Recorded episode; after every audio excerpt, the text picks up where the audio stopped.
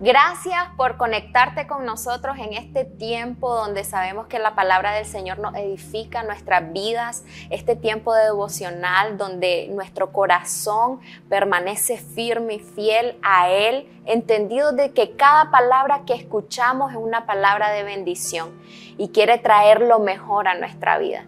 Y me gustaría leerte en el libro de Salmos capítulo 119, el verso 114, dice, Tú eres mi refugio y mi escudo. Tu palabra es la fuente de mi esperanza.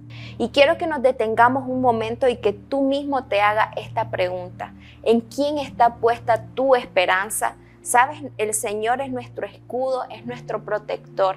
Pero hay una cosa que nosotros debemos de hacer y es poner nuestra esperanza en Él.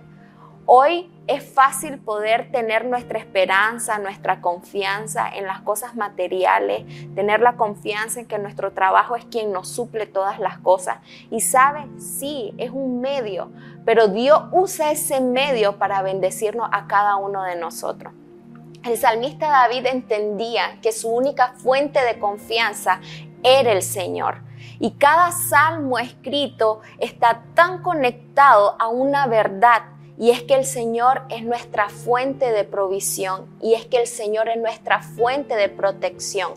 Hoy no sé si has estado pasando por momentos duros, difíciles y tu confianza, tu esperanza está siendo afectada. Hoy quiero motivarte a que pongas tus ojos en el Señor y que veas aquellas bondades que Él ha hecho para tu vida, todo aquello que Él ha derramado para ti.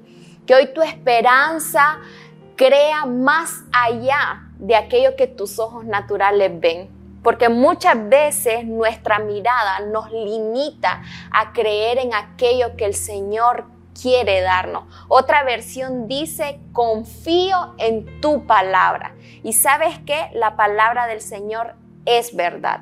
La palabra del Señor es bendición. La palabra del Señor nos fortalece, nos edifica, nos instruye, nos entrena, nos capacita para poder ser hijos que cumplen la voluntad de Él. Así que hoy quiero decirte, cree en el Señor, cree en su palabra, confía en lo que Él te ha dicho, confía en las promesas que Él ha declarado para tu vida. Él es tu escudo, Él es tu protector. Solo una cosa nos pide el Señor, que, que confiemos en Él. Y eso es lo que hoy necesitamos hacer tú y yo, nuestra esperanza y nuestra confianza puesta en el Señor. Que Dios te bendiga.